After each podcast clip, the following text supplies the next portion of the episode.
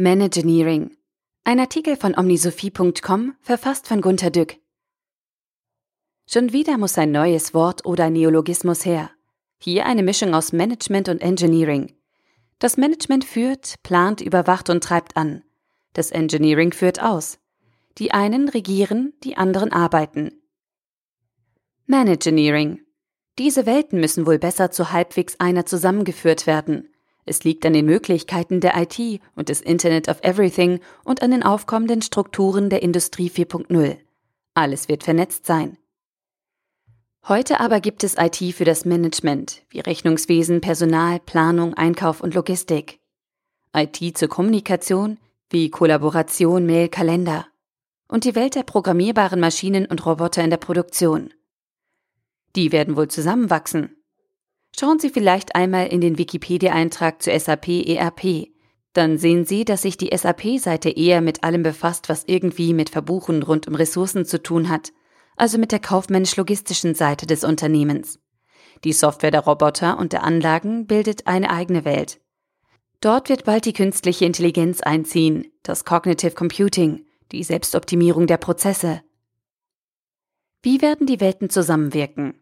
Was passiert, wenn die Produktionssoftware die optimalen Reihenfolgen oder Termine selbstständig festlegt und wenn dann ein Topmanager Sparmaßnahmen ins SAP diktiert oder einem Kunden einen Vorzugstermin verspricht? Da greift dann nicht nur die optimierende Mathematik in die Produktion ein, sondern auch politisch von oben gewolltes und kundenkritisches sowieso. Da protestieren die knurrenden Ingenieure und tun fluchend wie geheißen. Das bringt alles durcheinander, so ein Ah. Lässt sich Produktionssoftwarepolitik gefallen? Diese befohlene Änderung kostet zwei Millionen Schaden. Bitte unterschreiben Sie hier mit Ihrem Blut und Ihrem Fingerabdruck für die Anordnung von technischem Unsinn. Wir können auch schon einen Kostenvoranschlag für Ihre Bonuszahlungen schicken. So viele Managemententscheidungen lassen uns ja bekanntlich den Kopf schütteln. Es ist unten oft von Totsparen, Ausbeuten, Auspressen die Rede. Was sagen die Algorithmen? Ich habe in den 90er Jahren Abläufe in Firmen optimiert. Manche unserer Kunden lachten, wenn wir ihnen die optimale mathematische Lösung präsentierten. Denn ihre jetzige Lösung war einige Prozent besser als das Optimum. Wir gingen diesem Widerspruch nach und fanden jedes Mal heraus, dass irgendwo getrickst wurde. Vom Management oder von den Ingenieuren. Das geht in der neuen Zeit nicht mehr so wirklich. Oder höchstens vielleicht bei Abgasen, wenn sich alle einig sind. Man überlud Lastwagen beim Losfahren löste manches Problem durch unbezahlte Überstunden, fuhr mit Tankwagen in der Sonne herum, damit sich das Benzin ausdehnte. Die Disponenten verteilten Aufträge heimlich an nettere Menschen, etc. Heute erzeugt alles eine Datenspur. Alles wird transparent. Alles wird Teil einer riesigen IT 4.0, die ein Unternehmen steuert. Die muss jetzt langsam entstehen. Aber wie? Die IT-Abteilungen sind für Mails und SAP zuständig und sollen Kosten sparen.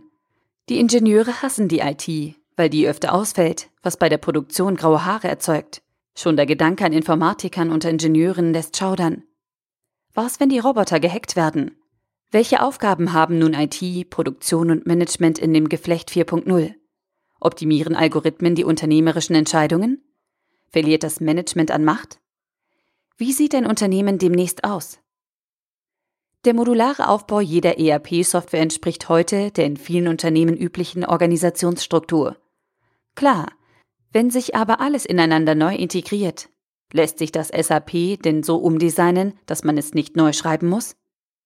Oh, das alles sieht nach ziemlich vielen Geburtswehen 4.0 aus.